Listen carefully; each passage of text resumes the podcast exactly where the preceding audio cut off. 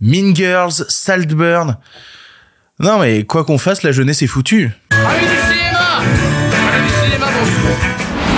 Tous et toutes et surtout à ceux et celles qui ne sont pas d'accord aujourd'hui dans le pire podcast cinéma. Mean Girls Mouture 2024 est en salle et il faut absolument revenir dessus afin de parler de la merveille qui était le film original et de pourquoi cette nouvelle version m'a donné envie de me défenestrer. À côté de ça, on a retenté un micro-trottoir avec Andrew et on va pas se mentir, il y a un problème avec ce format.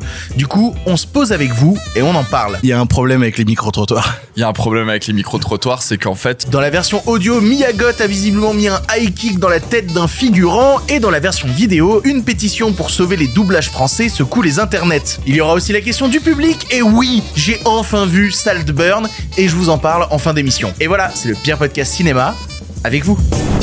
Eh bien, ça ne va pas être dans la poche. Avant de commencer, merci aux gens qui écoutent cette émission au format podcast ou qui le regardent sur YouTube, quel que soit le format que vous choisissez. Et ben, vous avez du contenu exclusif à chaque plateforme. Du coup, n'hésitez pas, abonnez-vous à sa version podcast, abonnez-vous sur Spotify, sur iTunes, laissez une review, laissez 5 étoiles pour dire à quel point vous aimez le podcast. Et sinon, bah, abonnez-vous sur YouTube. Voilà, vous appuyez sur la cloche et comme ça, dès qu'une émission sort, paf, vous l'avez. Je fais des onomatopées, paf, vous l'avez. Bon, le pire podcast cinéma, c'est tous les lundis, mercredis et vendredis à 7h du matin pour ne rien rater de l'actualité de le cinéma. Et on commence tout de suite avec les sujets du jour. Respect et robustesse, Caius C+. Alors, les nouvelles sont bonnes? Ah, ils sont pas de la dernière marée, les nouvelles. Moi, je veux du féroce actualité. Le saviez-vous, il est extrêmement rare que je quitte une salle de cinéma pendant que je regarde un film. Ça m'est même, je crois, jamais arrivé. Par contre, je peux avoir des pulsions, ça me démange, je suis sur mon siège comme ça à moitié en train de trembler, mais je tiens bon parce que j'ai payé ma place de cinéma, je resterai jusqu'au bout du film. Je crois que ex dans ma vie, dans les pires expériences, il y a Les Visiteurs 3, La Révolution, et Vous n'avez encore rien vu d'Alain René. Et ça me fait chier parce que j'adore Alain René, le mettre au même niveau que Christian Clavier, ça me fait quelque chose. Mais là, nous voilà face à un nouveau challenger en termes d'expérience insupportable qui donne envie de se barrer d'une salle de cinéma. Et le pire, c'est que c'est pour un film qui contient plein de bonnes idées, il y a plein de trucs que j'aime dans ce film, mais le film s'évertue à continuellement tout foutre sous le tapis, puis essayer de cramer le tapis, puis la maison, puis le lotissement, puis le cinéma qui va avec. Et avant d'aborder ce grand moment de ma cinéphilie, il faut que je vous parle d'un autre long métrage que lui j'aime énormément et qui s'appelle Mean Girls, version 2004. Watch out, new meat coming through This map shows the school's central nervous system, the cafeteria. You got your cool Asians, burnouts, jocks, the greatest people you will ever meet, and the worst. Mean Girls est un film qui est sorti donc en 2004, réalisé par Mark Waters, qui a réalisé entre autres Freaky Friday, ou aussi Monsieur Poppers et ses pingouins, un film où Jim Carrey s'occupe de pingouins, parce qu'il a eu une carrière parfois aléatoire. Il est écrit par la talentueuse humoriste Tina Fey et contient à son casting Lindsay Lohan, Rachel McAdams, Amanda Seyfried, Lizzie Kaplan ou même Neil Flynn. Voilà, Neil Flynn, c'était le concierge dans Scrubs.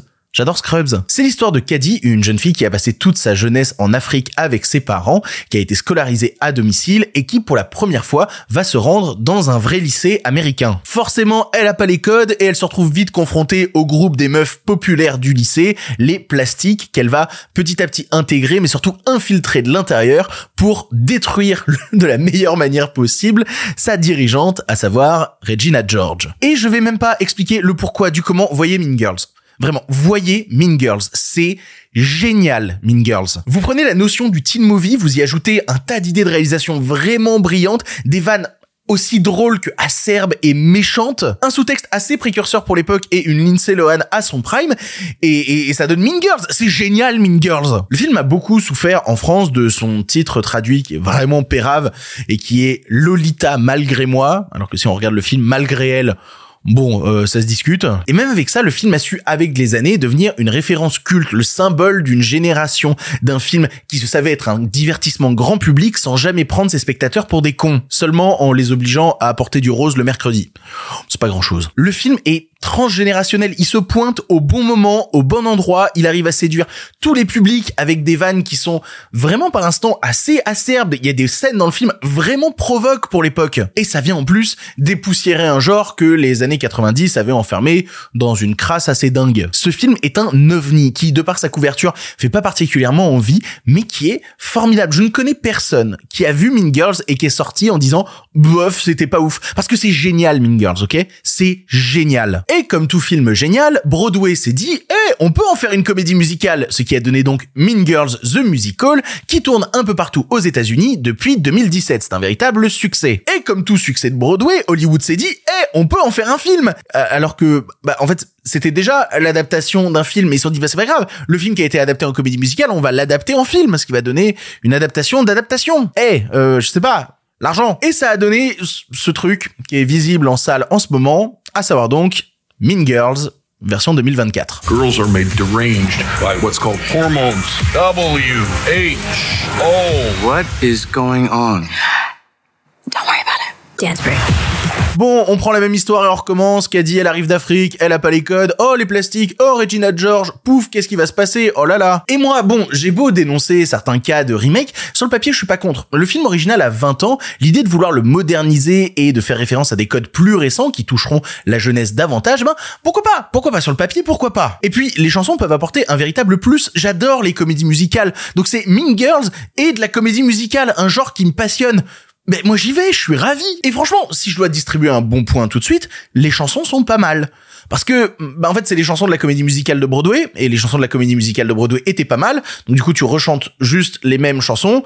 Bah elles étaient pas mal en comédie musicale, elles sont pas mal en film, parce que bah, c'est la même chose en fait. Le problème, et c'est là qu'on va commencer à taper dedans, c'est qu'elles sont portées par des comédiens et des comédiennes qui sont d'une mollesse, d'un vide intérieur absolument dingue. C'est bien simple, j'ai pas l'impression de voir des comédiens jouer des personnages. J'ai l'impression de voir des coquilles vides tenter de réinterpréter des choses que j'ai déjà vues ailleurs. Tout ce que je vois ici, c'est une photocopie. Tout ce que je vois manque d'âme. Il y a aucune véritable personnification. Le, le personnage le plus problématique à ce niveau-là pour moi étant le personnage de Karen, qui a même plus l'air d'être un être humain. Vraiment, c'est une parodie d'une parodie d'une parodie. On dirait une parodie d'un challenge TikTok.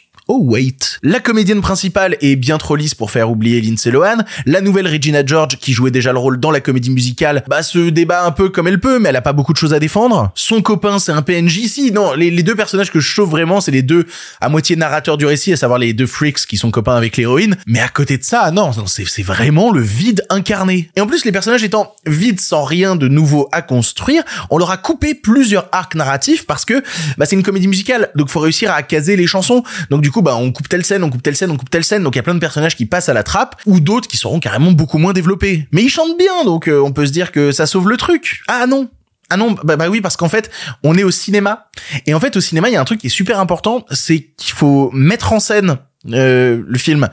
Je crois qu'ils ont oublié. Le film est d'une pauvreté visuelle absolue. C'en est presque ridicule. Je ne comprends pas comment une comédie musicale peut être aussi plate. Parfois il y a des soubresauts parce qu'ils créent un décor tout autour. Je pense notamment à des morceaux comme euh, comme Fetch Party, comme euh, Apex Predator. Mais le problème, c'est que c'est super mal filmé. Ils veulent te faire des grandes scènes avec de la danse, ils filment la moitié en plan serré. Je vois même pas le décor que t'as construit. Et pour vous dire à quel point le film sait pas quoi foutre de son image, à plein d'instants, il va alterner entre des scènes en 2.35, donc un format euh, cinéma, vous savez, scope avec euh, les bandes noires, et du format parfois, bah, 16 neuvième. Et je me suis dit, ok, bah, c'est pour symboliser que tiens, là, on est dans une chanson comédie musicale, donc on est dans le cinéma, on met les bandes noires, et puis dès qu'on sort de la chanson, et ben, soudainement, on revient à un format plus classique. Mais en fait, même pas. Parfois, au milieu de la chanson, ça change. Parfois, il y a des passages de fiction qui sont filmés en scope et d'autres non. Ça n'a aucun sens, ce choix visuel. Alors, je me suis dit, j'ai quand même essayé vraiment d'être innocent. Je me suis dit, ah, peut-être parce qu'il y a des passages qui sont filmés en IMAX. Et en fait, on switch entre l'IMAX et le format plus régulier 35. Peut-être que c'est ça. Mais non, le film est tourné avec une Alexa 35. Il est pas du tout filmé en IMAX. Et c'est ça le vrai problème, c'est que si j'aime autant le premier Mean Girls aussi, parce qu'il y a plein d'idées à l'image qui sont passionnantes. Et là, le film ne travaille jamais son image. Ils ne se font vraiment pas chier. Des instants où ils se disent carrément, bah, pourquoi est-ce qu'on s'emmerderait à faire du cinéma? Vous voulez pas juste qu'on, qu'on, qu'on mette un écran de téléphone à la place de, de filmer un cadre? Je crois que c'est là où j'ai voulu sortir. Quand ça a commencé à plusieurs reprises à mettre des écrans de téléphone, de vidéo TikTok au milieu d'un écran de cinéma. Ça arrive à plusieurs fois dans le film et j'ai pas de problème avec cette idée d'afficher un téléphone au cinéma, mais mettez-le en scène, construisez-le, faites-en quelque chose. Là, c'est de la pure pauvreté intellectuelle où soudainement trois quarts de l'image ne sert plus à rien et t'as juste cette image de téléphone en plein milieu. Et c'est là que j'ai compris un truc. Mean Girls n'est pas un film.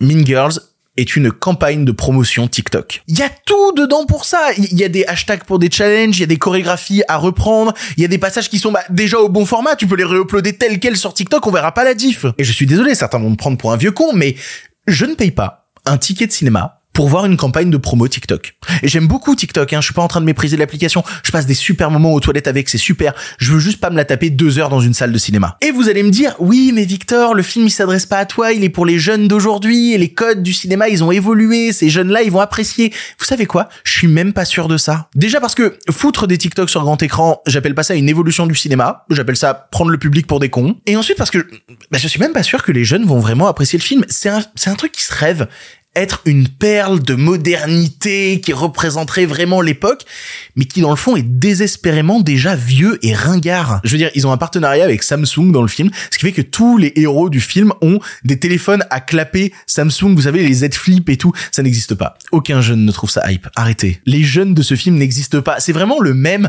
avec Steve Buscemi qui débarque en mode Yo, fellow kids, c'est ça en film. En voulant à tout prix s'adresser à la jeunesse d'un instantané qui n'existait pas hier et qui n'existera pas demain, Mean version 2024 oublie tout ce qui était important dans le tout premier Mean à savoir le fait que Girls de 2004, tu peux le regarder 20 ans après, il est toujours aussi actuel. L'original, c'est un film qui peut être autant regardé par des ados que par des parents qui arrivent à poser des questions, notamment bah, sur des thématiques de parentalité. C'est un film qui est assez pertinent sur cette question, qui allait chercher des choses en profondeur. Là, ils s'en battent tellement les couilles, ils ont fait sauter ça, ils ont fait sauter le rôle du père de Caddy, il n'existe pas dans le film. À vouloir être à tout prix jeune, le film est déjà dépassé. Il surfe sur des trends qui vont être oubliés. Il parle d'une génération qui va tellement vite que le TikTok d'hier est déjà ringard comparé au TikTok de demain. Le film ne s'adresse à personne parce qu'il ne représente personne. Il représente une adolescence fantasmée par des vieux et des marketeux et il a perdu tout son piquant et toute sa provoque au profit de Corée qui ne finiront jamais en trend. Son destin vraiment c'est d'être découpé en 65 parties et de finir uploadé sur TikTok. Vraiment, c'est le destin de ce film. Parce qu'en fait, ils ont décrété avec ce film que le cinéma pour jeunes ne mérite pas particulièrement de travail de l'image, ni de réflexion profonde,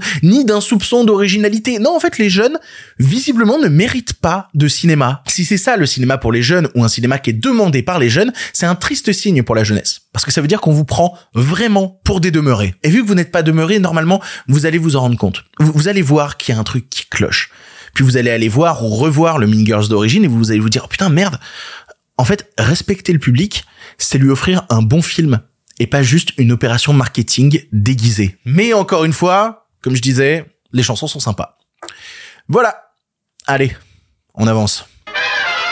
Si vous suivez l'émission régulièrement, vous savez que le lundi, c'est le micro d'Andrew où il part à travers les rues poser des questions aux gens sur le cinéma. Et la semaine dernière, bon bah ça a été particulièrement foireux comme opération. Et faut assumer, c'était pas le seul échec, cette semaine aussi ça a été compliqué. Du coup, on a décidé de vous montrer ce qui a été compliqué, puis de poser les choses et de vous parler, de vous poser des questions. Je pense qu'un micro-trottoir ne s'est jamais autant adressé aux personnes qui vont le regarder. Bref, Andrew, c'est à toi. C'est une excellente question.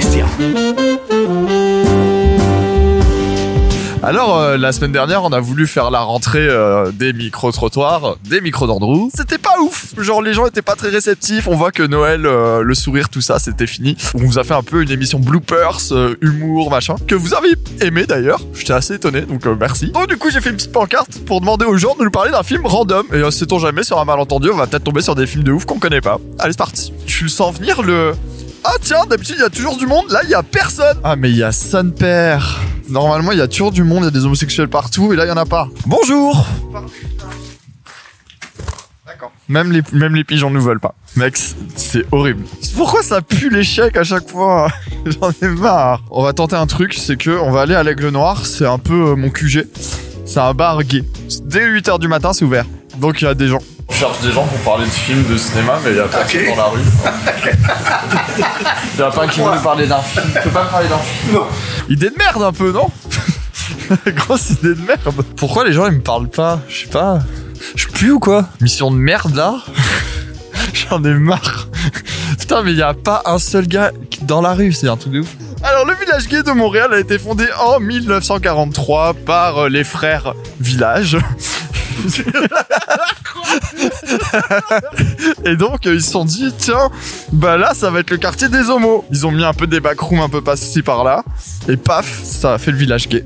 T'es toujours en train de filmer là, putain Eh oui. Putain. 17 minutes de rush. Ah, nickel. De rien du tout. du tout, hein. De rien du tout. Bon, on s'est posé dans un bar. Très sympathique avec le café très bon. Il y a Donkey Kong Country sur une télé, c'est super. La Super Nintendo Il y a un problème avec les micro-trottoirs. Il y a un problème avec les micro-trottoirs, c'est qu'en fait, euh, on n'avait pas prévu qu'il faisait froid et que du coup, euh, un, bah pour tourner, c'est pas très agréable parce qu'on se les gèle, et deux, les gens, ils ont froid aussi, donc ils ont pas envie de s'arrêter dans leur marche pour parler avec nous, et euh, du coup, bah c'est un peu compliqué d'avoir des gens. La solution, ça aurait été, euh, tu sais, de tourner exclusivement en intérieur. Le problème, c'est que les endroits intérieurs où on peut tourner, interviewer des gens, soit la majeure partie du temps, les gens en veulent pas. Et, et même, on s'est rendu compte, tu sais, quand on avait fait ça dans le centre commercial la semaine dernière, on s'était rendu compte que la vibe est pas pareille. Il y a une mauvaise humeur en fait qui, qui se dégage dans, dans les centres commerciaux. Tu sais, je sais pas, tu vois que les gens ils ont pas du tout envie de de, de, de parler en fait. Et puis ils sont pas dans le même principe, c'est-à-dire que quand on faisait des trucs place des arts, tu vois, il y avait ce truc de les gens sont en train de passer, il fait beau, ils se baladent, ils peuvent s'arrêter, c'est rigolo, tu vois. Là dans un centre commercial, les mecs sont venus faire les magasins, ils ont un truc bien précis en tête et du coup ils veulent pas s'arrêter, ils veulent pas discuter avec toi, ce qui est normal, moi je leur en veux pas Ouais. Donc du coup, bah ça facilite pas vraiment les, les, les tournages de micro trottoirs. ou alors faut juste trouver un truc pour se réinventer. Faut réussir à garder cette idée de interviewer des gens et leur parler de cinéma, mais pas forcément euh, que ce soit dans le cadre euh, d'un micro-trottoir. Faudrait genre trouver des gens à, à interviewer tout simplement avec euh, un peu la même vibes que mes micro trottoirs, c'est-à-dire avec, avec un peu d'humour tout ça. Enfin, garder le style dans le style que j'ai, mais en, dans un format différent. T'as forcément des cinéphiles un peu fous à Montréal qui ont des trucs à raconter sur leurs films préférés ou quoi. Genre par exemple, moi il y a un truc que j'ai vu passer en boucle, j'aimerais trop faire un sujet là-dessus. T'as déjà vu les panneaux des- du pro des DVD Oui, Alors ça, les, gens qui habitent pas à Montréal comprendront pas, mais on va expliquer. En gros, à Montréal, t'as un mec qui euh, vend des DVD sur eBay et genre il est super proactif à ce truc-là. Il y a des pancartes avec marqué le pro des DVD absolument partout dans Montréal. Et du coup, je me dis putain, ce serait passionnant d'aller chez lui et de d'essayer de parler de sa passion et tout parce que c'est ce mec-là, il fait des vides greniers, il vend des DVD en permanence, en permanence, en permanence. Mais c'est un indépendant, c'est pas une boutique ou quoi. Peut-être que la manière de réinventer les micro trottoirs, c'est au lieu de chercher désespérément des gens en mode random, c'est de préparer à l'avance ou d'attendre des messages de gens qui nous diraient bah voilà, moi j'habite à Montréal ou j'habite dans le coin, tu sais, on peut bouger à Québec euh, ou voir comme ça. Moi j'habite dans le coin, je suis passionné de cinéma, moi je peux vous parler de cinéma pendant des heures. Euh, je peux vous accueillir chez moi, venez on se pose, on parle cinéma. Et on bouffe J'irai bouffer chez vous et parler de cinéma. Non mais en, en vrai, il y a ça ou alors essayer d'alterner justement ce truc-là avec des formats interview plus classiques. En fait, c'est juste euh, préparer en amont quoi. Là, on peut le dire clairement aux gens. On tourne ça dimanche à 14h. L'émission sort dans, dans, dans 10h, quoi. Bon, faut savoir que normalement on fait ça le samedi, mais euh, hier il y avait une tempête de neige, donc euh, c'était mort quoi. C'est ça aussi le problème, c'est quand on est vachement dépendant des intempéries. Là, je commençais à regarder vendredi et samedi prochain. T'as regardé les températures? Oh, il doit faire moins 11, un truc comme ça. Non, on tombe à moins 20. Yes Du coup, bah en fait on est baisé. Euh, On est baisé si on continue à essayer de forcer un format qui ne peut pas fonctionner avec les températures actuelles. Qui fonctionnera quand on sera en avril, en mai et que le beau temps reviendra et que le sourire reviendra sur le visage des gens. Il y a une espèce de, de réveil de la ville euh, fin avril, début mai là. Les gens ils sourient, sont en t-shirt, sont trop heureux. Là, ça y est, c'est l'été qui commence. La vibe, elle est trop agréable. Oh merde, depuis tout à l'heure, je filme à 100, du coup on a 8000 ISO, ça va être dégueulasse. Voilà, c'est pour vous dire qu'il faut vraiment qu'on prépare en amont. Tu peux pas tourner 10 heures avant que ça sorte et espérer un résultat immédiat. C'est trop dangereux en fait. En fait, on s'est mis dans un truc qui pouvait fonctionner dans une période ensoleillée, mais qui à la longue est devenu trop dangereux et où on est ultra dépendant de d'un côté aléatoire qui peut pas fonctionner quoi. Il y a moyen d'interviewer des, des- aussi des acteurs, euh, des, des réals, des machins? En fait, ce serait juste l'idée de est-ce qu'on peut transformer le micro d'Andrew au moins pendant cette période d'hiver, à voir si on gardera le format là, mais au lieu que ce soit on cherche désespérément des gens dans la rue random, essayer de le transformer en rendez-vous interview sur des sujets ou avec des personnalités fortes en lien avec le cinéma à Montréal. Et en vrai, dit comme ça, je parlais du pro des DVD parce que vraiment le mec me fascine, mais il y a plein de gens que j'ai envie d'interviewer à Montréal qui font vivre le cinéma soit québécois, soit français à l'international et tout. Et je suis sûr que ça pourrait passionner plein de gens. Après, à vous de nous dire aussi un peu dans les commentaires ce que vous en pensez. Est-ce que c'est un format qui peut vous intéresser ou pas? Ou est-ce qu'on va se faire enculer? Voilà. Hein Je pense qu'on a tout à y gagner. ça risque d'être même plus intéressant parce que des fois on était agréablement surpris par des personnes qu'on a rencontrées. Il y a quand même 60% des gens qu'on a interviewés en mode genre, Hum, on va pas les mettre. Hein. Tu vois Mais après, je pense que les meilleurs micro-trottoirs qu'on a fait, c'est ceux euh, genre à Cinémania, c'est euh, à Imagination, etc. Où t'avais en fait des gens qui, qui connaissaient le sujet, tu vois. En même temps, c'est un podcast de cinéma donc c'est bien de trouver des. c'est bien de trouver des trucs en rapport avec ça. Bah ouais, on fait ça. Je parle la bouche pleine parce que je mange un muffin double chocolat. Il est gourmand. hein. Ta gueule Moi, César, 10h30 à mètre 39. Waouh, la ref est obscure. Et on aura quand même eu une ref cinéma dans ce- cette partie. On attend de voir ce que les gens vont dire aux commentaires. On verra ce qu'on fait la semaine prochaine. Parce qu'on on sait pas. Bref, c'était le micro d'Andrew. Euh, J'espère que ça vous a plu. Bye Je repasse le micro à Victor. C'est une défaite un peu plus constructive que la semaine dernière. Oui, mais là, moi, ça me va. Hein. On fait un micro-trottoir en train de boire un café et à jouer à Super Nintendo. Euh, Franchement, c'est cool. Allez, je coupe. Hey, si tu entends ça, c'est que tu écoutes la version audio de l'émission. En effet, dans la version vidéo, on est en train de parler d'une pétition pour sauver le monde du doublage français, mais nous, de notre côté, on va parler d'une affaire qui fait beaucoup de bruit dans les tabloïds américains. Globalement, il y a l'actrice Mia Goth qui a cassé la gueule à un mec. Voilà, c'est la, pire news, et vraiment, quand je l'ai lu, quand je l'ai vu débarquer, je me suis dit, mais qu'est-ce que c'est que ce délire? Qu'est-ce qu'on essaye de me raconter? Je vais essayer de vous expliquer ça. Mia Goth, c'est une comédienne américaine que normalement vous connaissez. Elle s'est fait connaître euh, au début des années 2010 avec le film Nymphomaniac de Lars von Trier, puis elle a eu plein d'autres petits rôles après, notamment dans euh, A Cure for Life de Gore Verbinski. Elle, elle a eu plein de choses, mais sa véritable explosion, ça a été récemment dans la série de films fait par Ty West, à savoir X et Pearl. Si vous avez jamais vu X et Pearl, les deux films sont interconnectés. Le premier étant le tournage d'un film porno dans la campagne américaine qui va partir en full slasher vraiment étrange et un peu surréaliste. Et Pearl en est son préquel qui raconte un peu les origines de cet événement-là. Bref, c'est à voir, ce sont deux films que j'aime vraiment pas mal. Ces deux films, en fait, ne sont pas que deux films, puisque le tout est construit comme une trilogie, et le prochain long métrage s'appellera Maxine, où la comédienne Mia Goth va reprendre le rôle qu'elle avait dans X, et ça va être en gros une exploration du monde du porno dans les années 80, avec encore beaucoup de violence, beaucoup de cinéma d'horreur. Encore une fois, ça traitera de la thématique principale des films X et Pearl, à savoir le désir d'être comédienne. Et en parlant de carrière de comédienne, bah, la carrière de Mia Goth vient de prendre un sacré coup parce que bah, la news était assez inattendue. Mia Goth est poursuivie en justice pour coups et blessures sur un figurant pendant le tournage de Maxine. Bon, il s'est passé quoi? Un figurant du nom de James Hunter a porté plainte contre l'actrice. Il joue dans le film Maxine, il joue en gros, bah, c'est un figurant, il joue un moment un mec mort couvert de sang au sol, et son rôle c'était bah, de rester allongé, de pas bouger. Dans la scène où il jouait, Mia Goth devait l'enjamber en courant, le regarder, puis repartir. Mais semblerait-il que, à la quatrième prise, elle aurait par accident failli lui marcher dessus. Le figurant serait alors allé se plaindre au réalisateur qui a fait remonter ça à l'actrice en lui disant fais quand même, t'as quand même failli le piétiner donc attention. Et pendant la prise suivante, l'actrice aurait délibérément foutu un coup de pied derrière la tête du figurant, un grand coup de botte dans sa tête. Et à cause de ça, bah bon là, la partie supplémentaire c'est qu'une dispute aurait éclaté par la suite et qu'elle aurait dit un truc au figurant du genre bah tu vas faire quoi Hein? Tu vas faire quoi minable? Vas-y, ose te plaindre. Elle se serait moquée de lui, elle l'aurait rabaissé et suite à ça, on aurait dit le lendemain au figurant que bah, la production voulait plus qu'il revienne sur le plateau alors que normalement il lui restait deux jours supplémentaires de tournage. Donc le figurant a porté plainte contre la comédienne, mais pas que, parce que oui, alors tous les gros titres sont faits sur Mia Goth, euh, porter plainte contre elle et tout, mais en fait il a porté plainte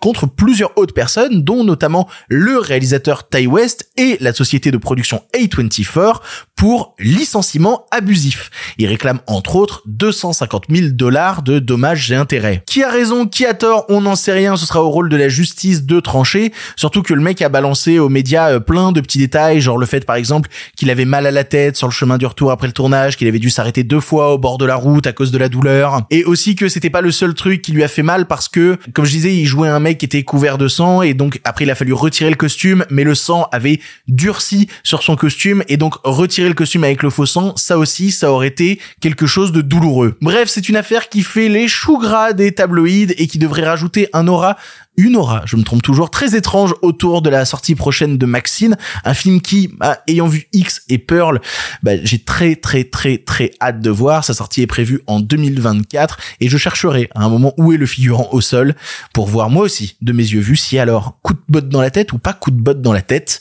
Seule la justice pourra le dire. Les nouvelles n'étaient pas très fraîches, en effet.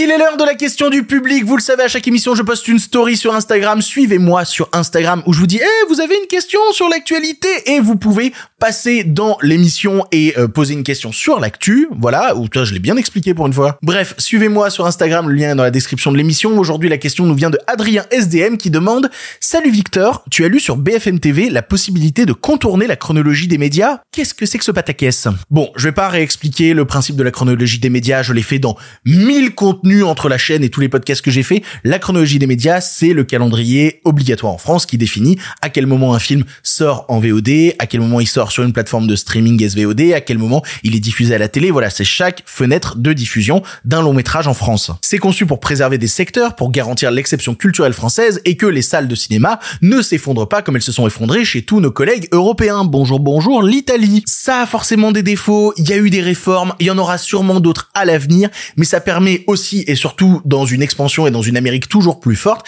ben d'éviter de se faire baiser la gueule un peu trop fort par les plateformes américaines qui veulent faire vraiment n'importe quoi. Mais en fait, d'après un article récent de BFM TV, les plateformes viennent de trouver un petit trou dans le texte de la chronologie des médias qui va leur permettre, plus ou moins pour le dire poliment, de nous pisser dessus. Parce que les plateformes, elles l'ont un peu mauvaise. La France, c'est un des rares pays qui a fait plier les plateformes, qui leur a dit non, vous ne sortirez pas vos films en même temps en ligne et en même temps en salle. Vous allez respecter le calendrier français. Et en plus de ça, si vous voulez rester sur le territoire et avoir des fenêtres un peu plus sympathiques que d'attendre trois ans pour sortir votre film en ligne, bah vous allez devoir financer du cinéma français. Vous allez devoir payer des techniciens. Vous allez devoir investir chez nous. La France a fait plier les plateformes, leur a fait cracher du pognon. Imaginez donc comme ils l'ont mauvaise. Mais ils ont plié. Parce que la France a un soft power en termes de culture et de cinéma qui, qui, explose tout le reste de l'Europe. Actuellement, le deal qui a été négocié, c'est que les plateformes doivent attendre 17 mois entre la sortie en salle et la diffusion sur une plateforme. Par exemple, dans le cas de Apple TV, eh bien, des films comme Napoléon ou Killers of the Flower Moon, qui ont été financés en grande partie par Apple, eh bien, doivent attendre 17 mois avant de finir en France sur Apple TV. Mais là, les plateformes se sont dit, eh, si sur notre plateforme, on sort pas le film qu'on a mis en salle, mais on sort une director's cut. Techniquement, bah, c'est un nouveau film. Il est jamais passé en salle il y a une heure de contenu en plus, etc. Donc, vu que c'est un nouveau film, bah, il faut un nouveau visa d'exploitation. Donc, il fait pas partie du giron de la chronologie des médias. Donc, on n'a pas à attendre 17 mois on sort quand on veut. Certaines plateformes envisagent de détourner la chronologie des médias via la notion de director's cut. C'est super vicieux. C'est ultra vicieux. Et, pour le coup, si on regarde l'article, c'est tellement inattendu que les personnes qui sont interrogées dedans disent euh, ah bah euh, merde, on n'y avait euh, clairement pas pensé à ce truc-là. C'est un jeu très risqué parce que si une plateforme décide de faire ça, elle s'engage dans une guerre ouverte avec les exploitants de salles en France. Et je ne sais pas si Disney, Netflix ou même Apple peuvent se permettre de rentrer en conflit avec les exploitants. On sait comment Richard Patrick, qui est le patron du FNCF, la Fédération nationale des cinémas de France, et hargneux sur la question des plateformes de streaming. Se faire blacklister par une partie des cinémas en France, c'est pas dans leur intérêt. Vous vous rappelez ce qui s'était passé en sortie de pandémie avec Mulan, où t'avais carrément un exploitant de salle qui s'était filmé en train de mettre des gros coups de batte de baseball dans un PLV du film Mulan de Disney? Ah bah parce qu'on est comme ça en France, hein. Nous, quand on nous l'a fait à l'envers, on sort la batte de baseball et on casse tout. C'est ça la culture française. Tu l'as fait à l'envers, Bam, bonsoir. C'est un peu une question à qui sera le plus fort, qui perdra le plus.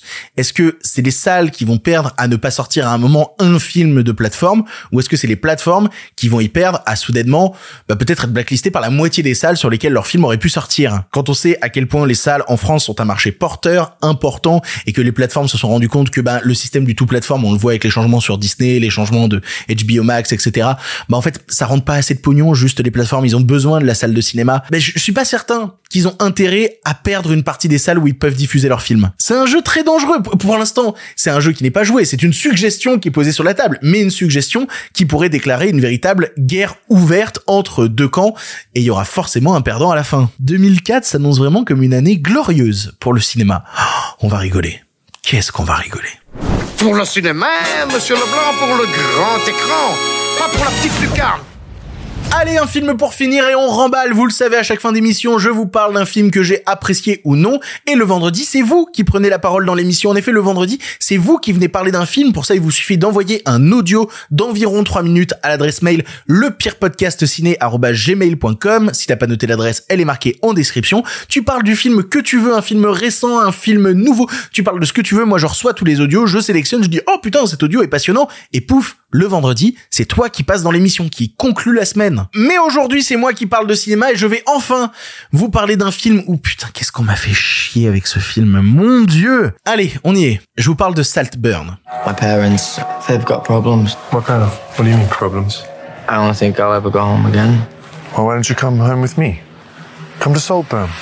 Ça fait des semaines que je reçois des messages, des commentaires, des DM. Dès que je poste le truc de questions du public, j'ai des gens qui disent "T'as vu Saltburn? T'as pensé quoi de Saltburn Et le truc, c'est que ce film me foutait une flemme monstre.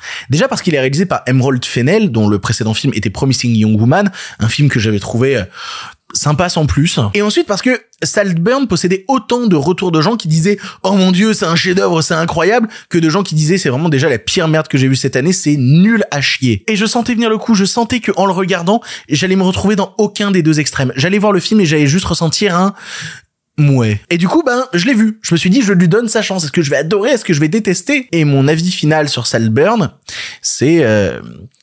Mouais.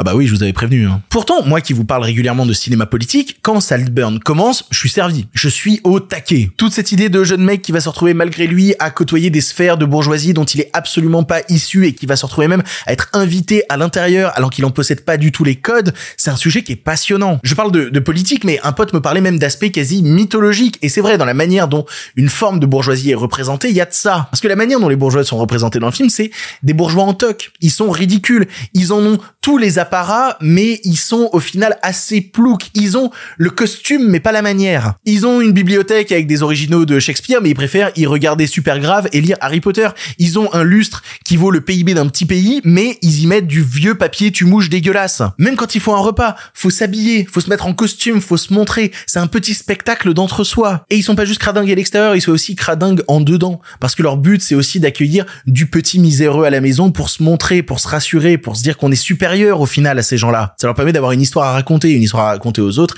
mais aussi surtout à eux-mêmes. Parce que quand on a l'apparence et pas la manière, bien il faut bien un public pour surcompenser. Donc tout ça, j'aime pas mal, ça m'intéresse et il faut le dire quand même, c'est diablement bien filmé. L'image est grandiloquente, elle joue de l'artificialité de l'ensemble, la lumière est tout le temps ultra chiadée. Non, il y a vraiment beaucoup de boulot à ce niveau-là. Après bon, moi le Fennel elle triche, elle allait récupérer le, le chef-op de, de Damien Chazelle. Niveau faire deux trois trucs avec de la lumière, il se démerde plutôt pas mal le bonhomme. Et c'est là en fait où ça commence à pêcher un peu pour moi, c'est que cette grande sophistication de l'image, je la trouve un peu toc. Je la trouve un peu filtre Instagram. Et je comprends autant ceux qui adorent toute l'imagerie du film parce que, bah, au final, elle est quasi signifiante. On parle de quelque chose d'artificiel, donc on le filme aussi de manière très artificielle pour démontrer justement à quel point tout cela est vain. Et en même temps, ben, illustrer un truc vain de manière vaine, pour moi, ça finit au bout d'un moment par sonner un peu creux. Et même si t'essayes de le prendre par le prisme de, bah, ça fait quand même quelque chose de signifiant, oui, mais ça fait quelque chose de signifiant toujours autour de la même notion, toujours autour de la même idée qui se renouvelle quand même